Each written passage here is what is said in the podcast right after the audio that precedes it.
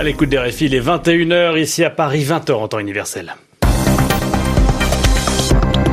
Loïc Bussière. Bonsoir et bienvenue si vous nous rejoignez pour votre journal en français facile, et journal que je vous présente ce soir en compagnie de Zéphirin Quadio. Bonsoir Zéphirin. Bonsoir Loïc, bonsoir à toutes et à tous.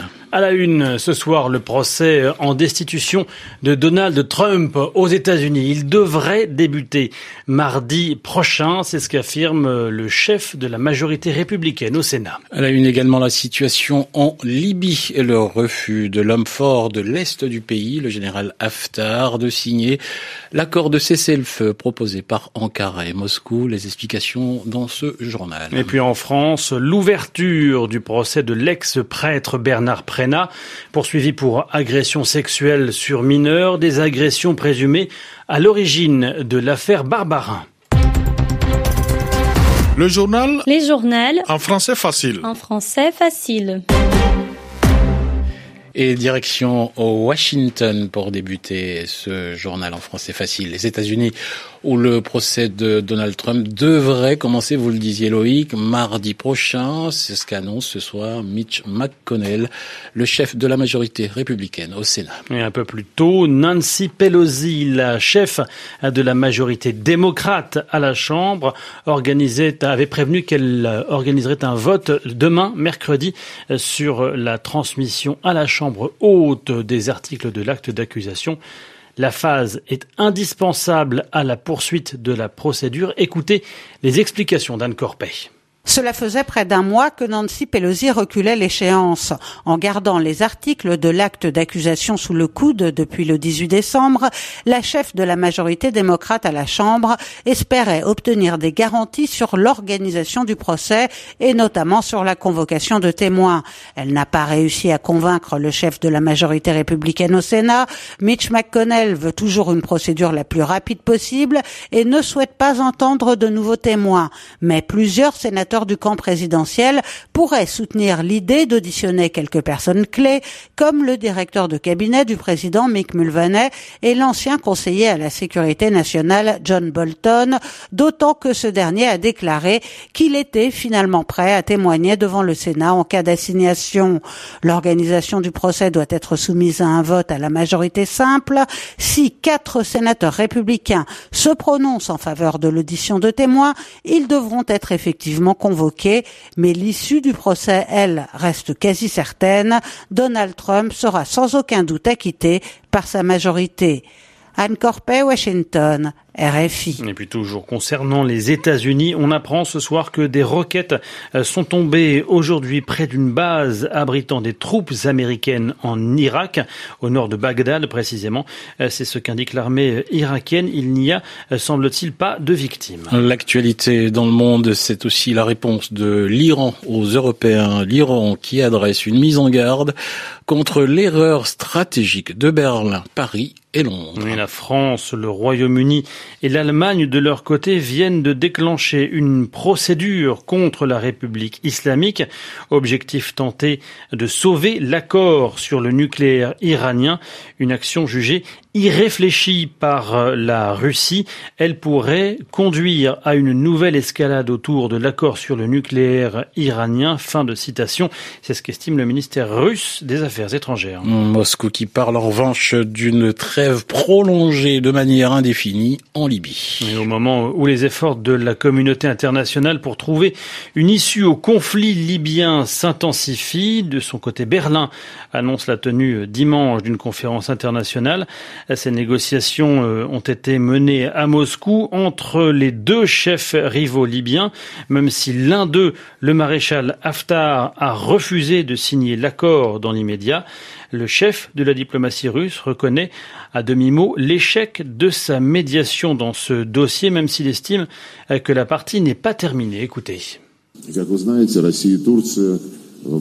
Comme vous le savez, la Russie et la Turquie se sont prononcées pour le cessez-le-feu en Libye à la suite de la visite du président Poutine à Istanbul. Et suite à cette initiative, la rencontre des parties prenantes au conflit libyen a eu lieu à Moscou hier. Pour le moment, le résultat final n'est pas atteint, mais nous allons poursuivre nos efforts et nous avons l'intention de combiner tous nos efforts avec ceux des pays européens, des pays voisins de la Libye, pour encourager toutes les parties libyennes à trouver un accord sans recourir à la force.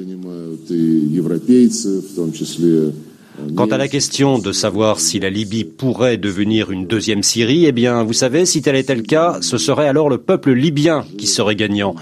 Pour le moment, la Libye n'a même pas d'État, car la structure étatique libyenne a été détruite par les forces de l'OTAN en 2011.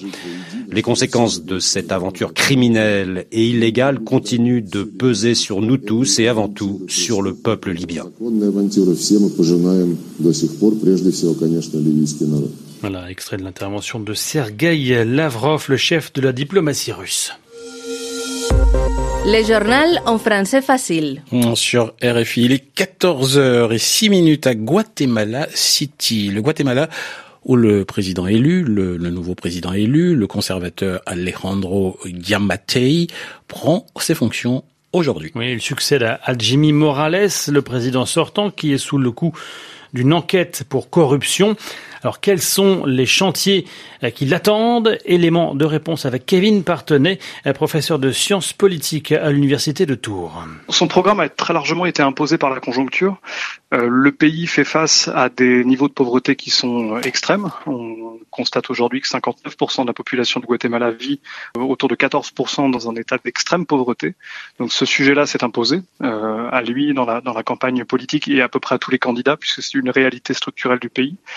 Le second point était euh, indéniablement la corruption dans le contexte aussi qui était celui de l'arrêt des activités de la CICIG, donc cette agence onusienne qui œuvrait pour lutter contre l'impunité dans le pays.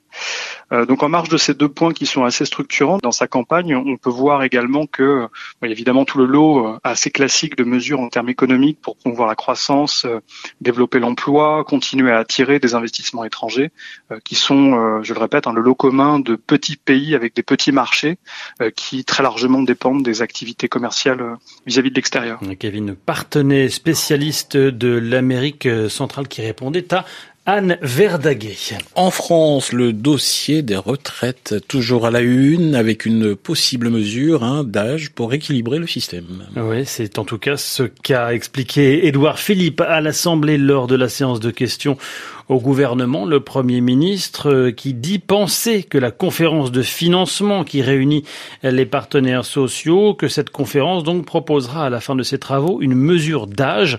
Je ne vois pas comment sinon on pourrait arriver à l'équilibre financier en 2027, souligne-t-il, après avoir, rappelons-le, accepté un retrait temporaire de la mesure d'âge pivot. L'âge pivot, c'est celui qui permettrait, selon le texte, de toucher sa retraite à, à taux plein. Il entrera quoi qu'il arrive en application en 2037 si la loi est adoptée.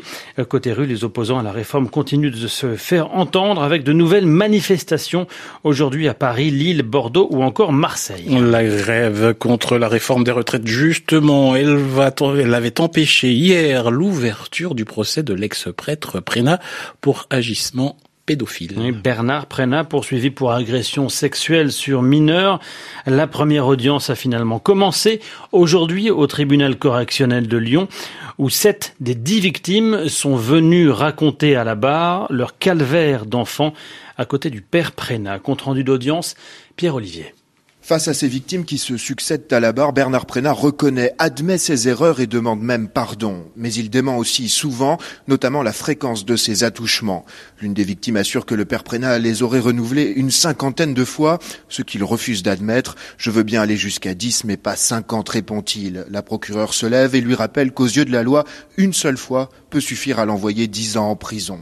Toute la journée, chaque victime est venue avec son histoire. Il en ressort une constante, la difficulté rencontrée par chacune d'entre elles à se construire comme adulte. Bernard Prénat, lui, assure qu'à l'époque, il ne se rendait pas compte de la gravité de ses actes. J'avais le sentiment que les enfants étaient presque complices, avance-t-il. La procureure le reprend, comme tous les pédophiles. L'une des victimes enfin s'est présentée devant le tribunal avec son foulard de scout. En le détachant de son cou, il lance ⁇ Aujourd'hui je me libère de ça ⁇ avant de demander à Bernard Prénat d'avoir la décence de ne pas faire appel de la décision du tribunal quand le procès sera terminé. Pierre Olivier à Lyon, RFI. RFI où il est 21h10. Dans quelques secondes à Paris, c'est la fin de ce journal en français facile. Merci de l'avoir suivi. Merci de votre fidélité à la radio du monde.